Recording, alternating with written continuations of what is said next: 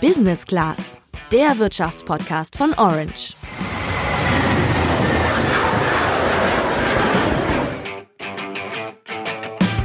Davos ist ein Skiort in der Schweiz, hat so 10.000 Einwohner und sieht auf Postkarten echt schön aus. Und trotzdem nehme ich mal sehr stark an, dass dieses Fleckchen auf der Welt kaum bekannt wäre, wenn sich dort nicht einmal im Jahr die mächtigsten Menschen der Welt treffen würden. Und genau das tun sie in den nächsten Tagen wieder. Kommende Woche findet nämlich zum 50. Mal das Weltwirtschaftsforum statt. Wie immer mit dem selbstgesteckten Ziel, den Zustand der Welt zu verbessern. Was das Weltwirtschaftsforum überhaupt ist und ob es dieses hohe Ziel wirklich erreichen kann, das erklären wir euch heute im Podcast. Und zwar mit zwei Menschen, die selbst schon daran teilgenommen haben. Ich bin Sandra. Und ich bin Julian.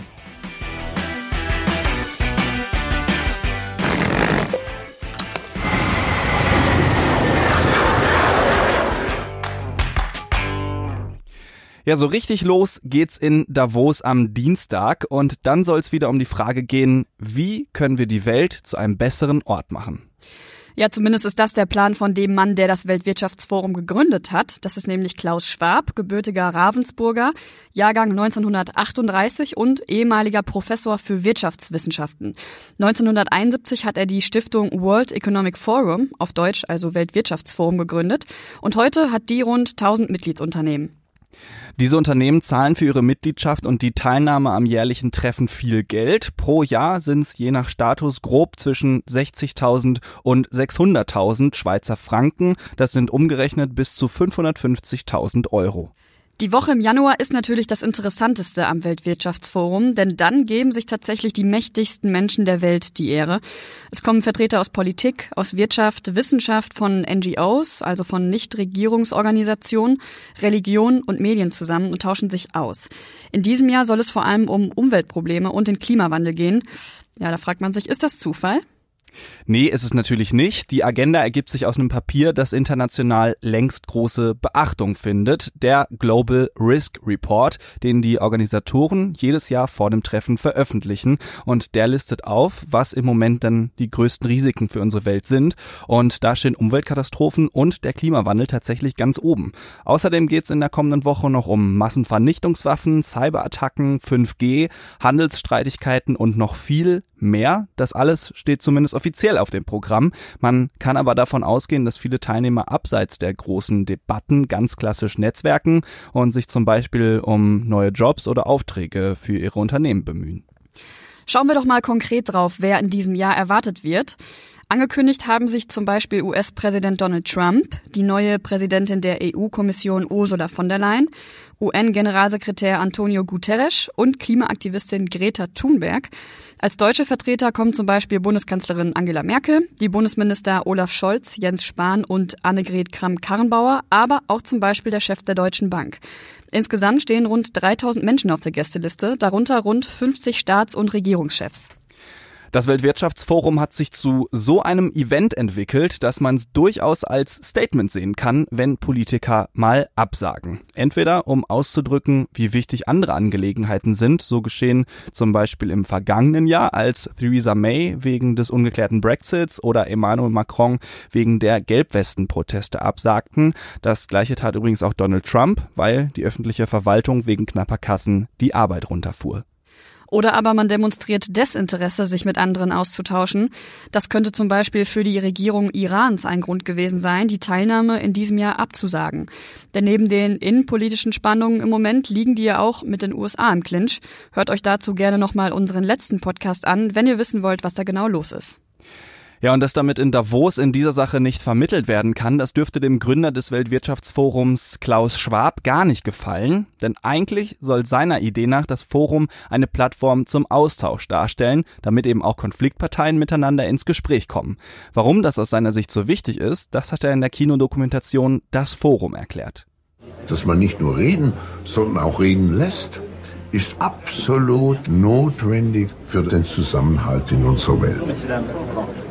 Merci beaucoup. Was wichtig ist, ist, dass nicht nur geredet wird, sondern dass zugehört wird. Ich glaube, dort liegt der Anfang, dieses Gefühl, dass wir Dialog brauchen, um einander zu verstehen. Als Klaus Schwab 1971 zum ersten Weltwirtschaftsforum eingeladen hat, da war er 32 Jahre alt. Jetzt ist er 81 und hat über sein ganzes Leben hinweg echt viel Zeit und Energie in das Projekt gesteckt. In jedem Jahr ist er dabei, organisiert, spricht mit Gästen und ja, hängt sich rein seit 50 Jahren. Und das war so eigentlich gar nicht mal der Plan, wie er auch in der Doku sagt. Meine Absicht war keineswegs, das zu einer Lebensaufgabe zu machen. Dann kamen aber die Leute zu mir während des Treffens und sagten, das müssen Sie wiederholen. Das ist so wertvoll für Europa. Machen Sie weiter. Und in der Zwischenzeit hatte ich angebissen in meinem Herzen. Dann hat mich das nicht mehr losgelassen. Also, so viel erstmal zu den Hintergründen und der Idee des Forums. Spannend ist jetzt aber natürlich, wie läuft das da eigentlich und was passiert da? Und dafür haben wir mal mit jemandem gesprochen, der schon zweimal teilgenommen hat. Hans-Jürgen Jakobs, ehemaliger Chefredakteur des Handelsblatts, jetziger Senior Editor und übrigens auch ein Podcast-Kollege. Hört unbedingt mal in das Handelsblatt Morning Briefing rein. Da erfahrt ihr nämlich jeden Morgen, was Wichtiges am Tag passieren wird.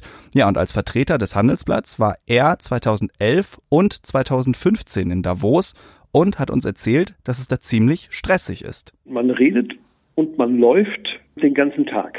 Das, das beginnt früh äh, ab 7 Uhr und geht für die Fleißigen und, und Tüchtigen bis Mitternacht äh, 1 Uhr. Es gibt ein offizielles Programm und ein inoffizielles. Das offizielle findet also in dem großen Veranstaltungszentrum statt mit mehreren Räumen, großer Saal und, und kleinen äh, Zimmerchen, äh, wo verschiedene Veranstaltungen abgehalten werden, wo es aber auch immer Sondergespräche gibt. Ähm, also das ist der offizielle Teil. Dann gibt es aber einen inoffiziellen Teil und der ist, glaube ich, der, der wichtige. Und diesen inoffiziellen Programmteil, den macht sich jeder selbst.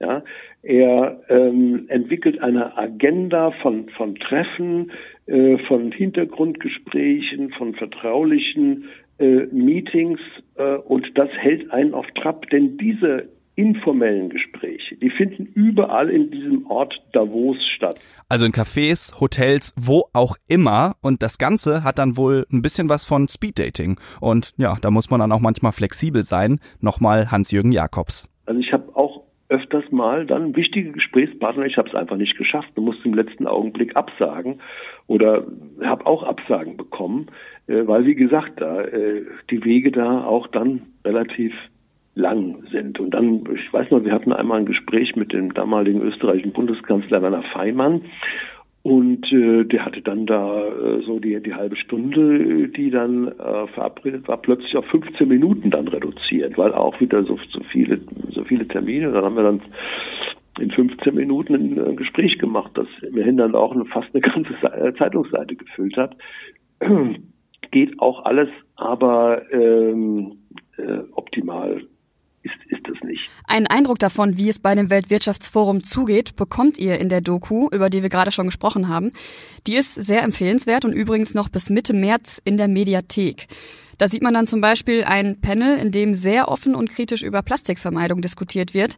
Andersherum gibt es dann aber auch Szenen, wo CEOs von ganz verschiedenen großen Unternehmen zusammen mit US-Präsident Trump an einem Tisch sitzen und ihm, ja, wie Schuljungen für seine Politik danken und erklären, wie viel Geld sie in ihre USA-Geschäfte stecken.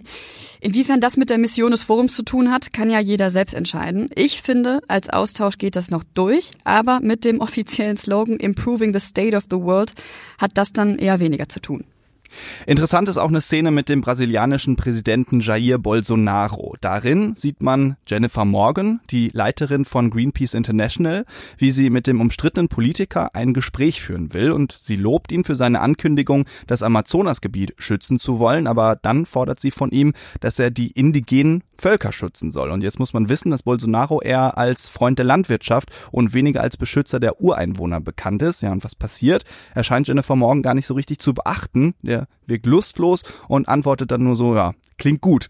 Und ja, dann gehen beide eben ihrer Wege. Und als ich das gesehen habe, habe ich mich natürlich irgendwie schon gefragt, bringen solche Gespräche überhaupt was? Wir haben deswegen mal bei Jennifer Morgan selbst nachgefragt, wie sie sich nach solchen Gesprächen fühlt. Teilweise bin ich ähm, natürlich tief enttäuscht, manchmal ein bisschen wütend. Und finde das sehr schwierig. Also emotional als Umweltschützer in Davos zu sein, ist nicht einfach. Also weil man ist konfrontiert mit dieser Welt, was gegen also Wissenschaft geht und eigentlich würde lieber die Äußerungen von Greenpeace ignorieren. Ähm, aber das, das ist das Gute, wenn man hingeht. Deswegen geht eine Organisation wie Greenpeace hin, dass man solche Chancen hat, mit solchen Männer, meistens Männer, ein paar Frauen auch zu sprechen. Äh, aber es ist sehr frustrierend. Also auf mich entsteht dabei so ein bisschen der Eindruck, es wird viel geredet darüber, was gut wäre, aber so richtig was bei rum kommt dann dabei irgendwie nicht. Natürlich liegt das auch daran, dass, um die Welt zu verbessern, zum Beispiel Unternehmen nicht einfach so auf mögliche Gewinne verzichten oder Politiker von ihrer bisherigen Linie abkehren würden, die ihnen Stimmen bringt. So realistisch muss man einfach sein. Aber wird dann das Forum seinen Ansprüchen und seiner Stellung eigentlich gerecht oder ist das doch vor allem heiße Luft? Hans-Jürgen Jakob sagt Folgendes. Da geht es immer um, um Revolution, um, um die Welt besser machen und so. Und wenn man dann mal vergleicht, was wirklich dabei rauskommt, dann ist es natürlich äh, erschreckend wenig. Am äh, Shareholder-Kapitalismus äh, ist durch Davos nichts verändert worden. Das ist ein bisschen wie in der katholischen Kirche. Man, man geht dorthin, hört sich die Predigt an, geht vielleicht auch noch in den Beichtstuhl äh, und äh, geht danach mit einem besseren Gefühl wieder raus und äh, handelt so, wie man vorher gehandelt hat. Ein, ein bisschen ist das so. Ja, mit anderen Worten, verbindliche Absprachen kommen in Davos selten heraus. Und es gibt auch noch ein paar andere Kritikpunkte am Weltwirtschaftsforum. Schauen wir zum Beispiel mal auf den Vorwurf, dass mit den Partnerunternehmen zu unkritisch umgegangen wird. Ihr erinnert euch, die Firmen, die bis zu 550.000 Euro pro Jahr zahlen. Da wäre zum Beispiel der Saatguthersteller Monsanto. Der steht dafür in der Kritik, Bauern von seinen Produkten regelrecht abhängig zu machen und stellt unter anderem das Pflanzengift Glyphosat her. Viele sagen, dass eben gegenüber solchen Unternehmen in Davos ein anderer Ton angeschlagen werden sollte. Und auch für Jennifer Morgan von Greenpeace reicht der bloße Austausch nicht. Sie sieht die Organisatoren gefordert. Ich glaube und habe das auch an, an Professor Schwab und anderen gesagt. Ich glaube, sie haben eine Verantwortung eigentlich klarere Wörter jetzt zu sprechen und dieses Plattform zu benutzen, wirklich die Lösungen, also Regulierungen, Gesetze, Initiativen und so weiter voranzubringen.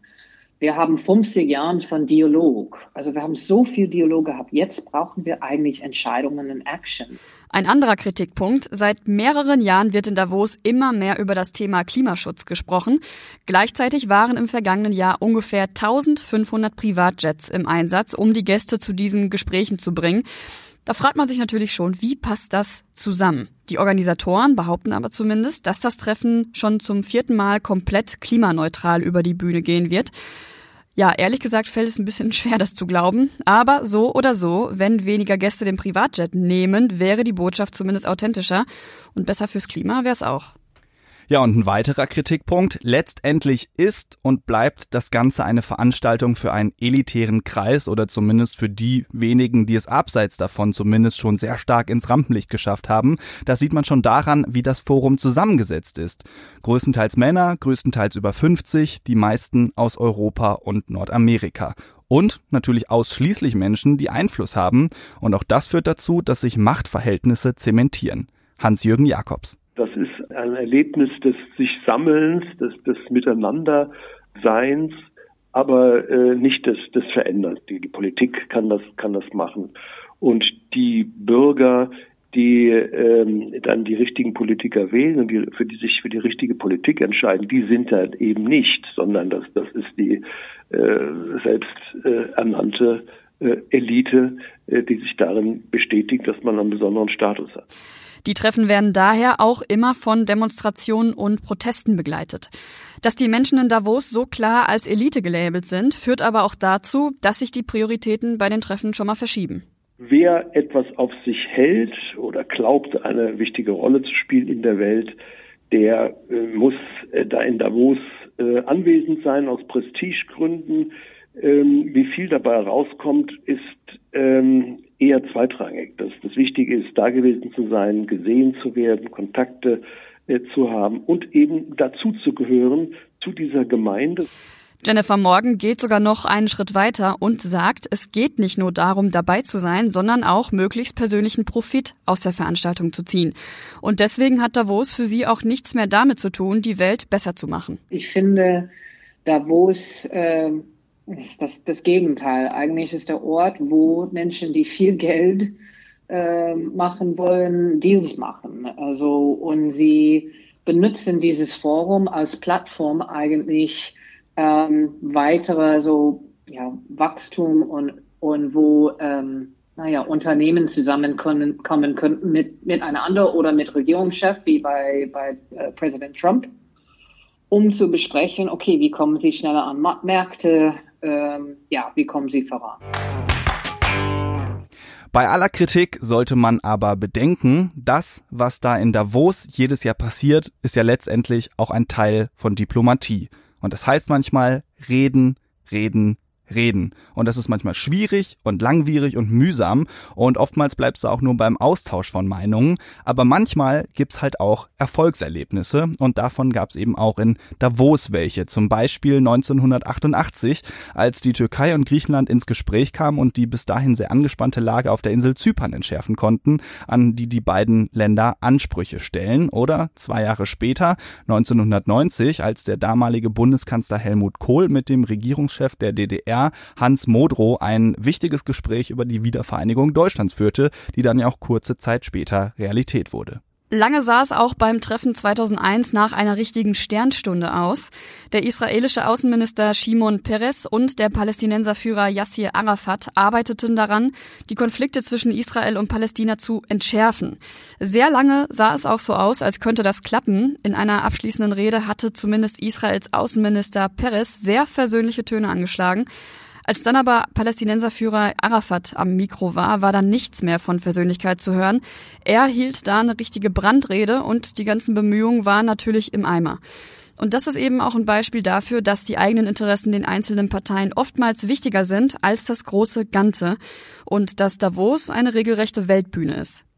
Ja, und trotzdem muss ich bei allen Kritikpunkten, die wir genannt haben, nochmal festhalten, den Grundgedanken, dass man eben alle zu einem Dialog zusammenbringt, den finde ich eigentlich gut. Denn wenn erst gar kein Dialog stattfindet, dann lösen sich halt auch keine Probleme. Nur, ob eben ein Bergdorf in den Alpen der richtige Ort dafür ist, das kann man eben bezweifeln. Vielleicht werden wir überrascht und nächste Woche kommt beim Weltschafts Weltwirtschaftsforum, kompliziertes Wort, was Tolles raus. Wir von Orange und unseren Kollegen vom Handelsblatt haben jedenfalls ein Auge drauf.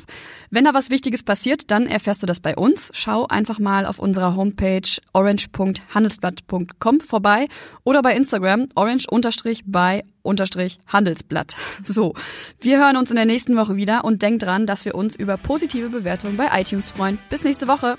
Ciao.